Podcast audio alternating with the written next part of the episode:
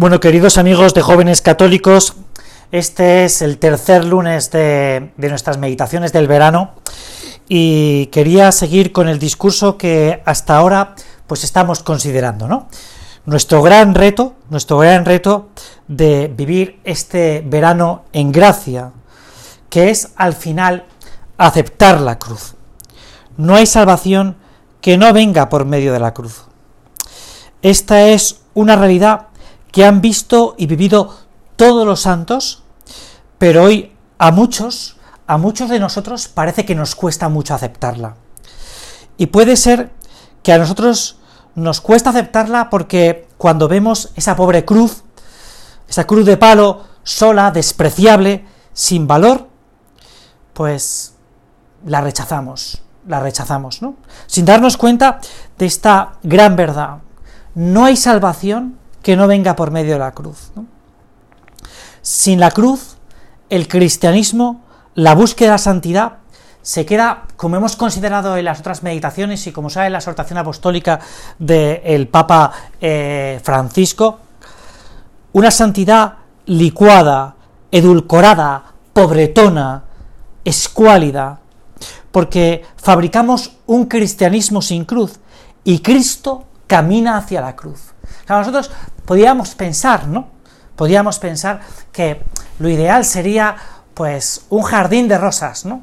Y sin embargo, lo que Jesús dice a sus discípulos, lo que Jesús, por tanto, nos dice a cada uno de nosotros, es, si alguno quiere venir en pos de mí, que se niegue a sí mismo, que tome su cruz y me siga. Esta es, por tanto, esta es, por tanto, la santidad. No hay santidad sin cruz. Y de esto tenemos que ser conscientes cada uno de nosotros. Es verdad que no estamos en cuaresma, es verdad que no estamos en Semana Santa, pero no puede haber día sin cruz. Si no cojo mi cruz en mi vida cristiana, que es no coger lo que me gusta, sino lo que más me conviene, convierte, convierto la fe en una experiencia de sentimientos positivos que me hacen estar bien, el buscar estar bien, que es, eh, que es un gran problema para, para la gente, concretamente para nosotros los jóvenes de hoy en día, ¿no? Lo que buscamos es estar bien, estar bien, estar felices, ¿no? El concepto de estar felices, que es muy distinto estar feliz que ser feliz. ¿eh? Hay un matiz pequeño que no sé si lo llegaremos a abordar en esta meditación, pero que es importante. ¿eh? No es lo mismo estar feliz, que es un estado, que puede suponer un estado, que ser realmente feliz. Yo soy feliz, ¿no? Claro, la gran dificultad es que hoy no se predica sobre amar la cruz, sino cómo debemos atacar la nevera. Esto es de lo que hoy se habla. Es, me apetece, eh, me apetece una Coca-Cola, me Coca-Cola, me apetece una cerveza, me viene una cerveza, me apetece lo que me apetece. No se habla de sacrificio, sino que se habla de comodidad. No se anima a buscar la cruz, sino a desecharla. Y es que vivir y predicar sobre la cruz siempre será un escándalo. Y esto tenemos que estar convencidos los cristianos. Vivir y predicar sobre la cruz, más en esta sociedad actual en la que nosotros vivimos, siempre será un escándalo. Hay un cuento que contaba el Papa Benedicto XVI hace muchos años, yo lo voy a cambiar un poco, bueno, para no tener que leerlo, ¿no? Y es la historia de las palomas y los gatos. A lo mejor lo has leído y entonces tampoco tengo que contarte yo mucho más sobre este cuento, ¿no? Pero para los que no lo hayáis escuchado nunca, pues me parece que es que es muy útil por esto que estamos hablando de la cruz, ¿no?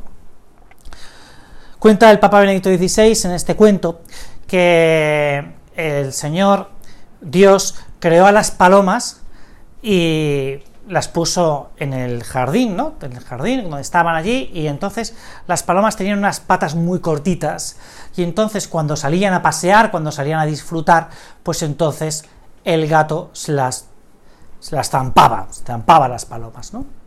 Y entonces, en un determinado momento, pues las palomas se van a quejar a Jesús, se van a quejar a Dios, perdón, ¿no? Me has dado, le dicen a Dios, un cuerpo poco ágil, demasiado pesado para mis débiles patitas, y de ese modo no puedo escapar del gato. Entonces Dios escucha la queja, la famosa queja, la hucha de la queja del pasado lunes, ¿no? Eh, Dios escucha la queja de, la paloma, una queja objetiva, ¿no? Y entonces, eh, pues lo que hace es que le pone a la paloma unas alas. Y entonces, a, los, a, los pocos, a las pocas semanas, las palomas vuelven a ir a ver a Yahvé, ¿no? Eh, más enfadadas aún todavía, ¿no? Con Dios, ¿no? Ahora sí que has empeorado definitivamente mi situación. Has dado un peso mayor a mi cuerpo con estas alas, y me es ya imposible escapar del gato.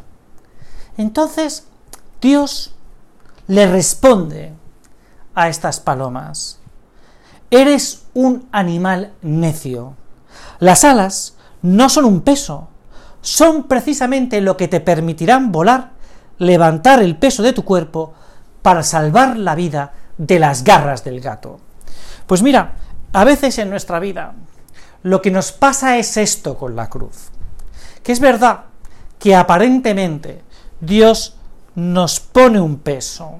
Hay un santo que en una ocasión, estando en Barcelona, hablando de los clavos, de los clavos, de los clavos de la cruz, pues dice esto. Los clavos, yo digo que son amor. Y es que a veces, eso, el madero, que puede que ese peso nos, nos pensamos que nos aprisiona, es la, el modo, la forma en el que podemos conquistar el amor. Es lo que nos hace volar, porque no hay amor que no pase por la cruz. Y esto yo creo que si veis la vida de vuestros padres, la vida de, de, muchos de vuestros amigos, pues os daréis cuenta de que es así, de que es así, que toda relación de amor pasa por un encuentro con la cruz. La cruz que no debemos pensar que son cosas extraordinarias, sino que en muchas ocasiones se manifiesta en las cosas más sencillas, en las cosas de cada día, como dice el Papa Francisco hablando de la santidad. Esta, la cruz, el amor, el enamorarme, va creciendo con pequeños gestos. Es el poder pronunciar esas palabras de San Agustín. Señor, dame lo que me pides y pídeme lo que quieras, que es tan bonita, ¿no? Dame lo que me pides y pídeme lo que quieras. Bueno, pues yo creo que esto es eh, donde nosotros nos tenemos que nos tenemos que meter en esta escuela de, de la cruz en las cosas pequeñas. El no moverse por la famosa ley del gusto, sino por la ley del amor que tiene forma de cruz. La cruz es querer a Dios sin medida, es querer amor a Dios en vez de querer ser el rey de todas las fiestas. Hay gente que piensa, hay gente que piensa que cuando llega al cielo, al que vamos a llegar todos, por eso yo creo que aquí hay que pararse un poco, pues va a llegar ahí y va a ser una fiesta para él. Vamos, que Dios solo va a ser para él. Dios es verdad que será para él, pero será para todos. Uno no va a ser el centro de las fiestas. La, la cruz es querer vivir los nuevos mandamientos enunciados por Jesús en el monte de las bienaventuranzas, que es el camino de la felicidad, porque son el camino de la excelencia. Lo que realmente me hace ser feliz es ser excelente. Y este es un punto clave, porque cuando Dios, Jesús, en el monte de las bienaventuranzas, enuncia, como así comienza, felices con la, con la primera bienaventuranza, felices los pobres de espíritu, porque de ellos es el reino de los cielos, felices los pobres de espíritu, es decir, aquellos que se dejan sorprender por el amor para asombrarse por el amor. Eh, entonces, esto es, esto es fundamental, porque es que si no nos dejamos sorprender, asombrar por el amor, porque nuestro corazón está lleno de cosas, no podemos conquistar el reino de los cielos. No podemos conquistar el reino de los cielos. Y de eso, a eso se está refiriendo esta bienaventuranza. Oye, el pobre pide, solicita, está a las puertas, a las puertas, pidiendo, pidiendo que, que el rico, que es Dios, nos dé todos sus bienes de salvación, que es el mismo Jesucristo. El mismo Jesucristo que nos ha ganado en el acontecimiento pascual nuestra salvación, muriendo en la cruz y después resucitando. Por lo tanto, tiempo de gracia, que es el verano como todo tiempo, tiempo de gracia, tiempo de cruz.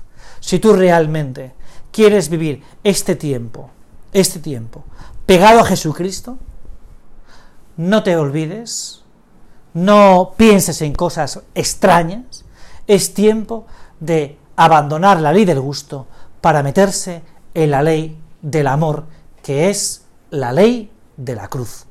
Muchas gracias y hasta el próximo lunes.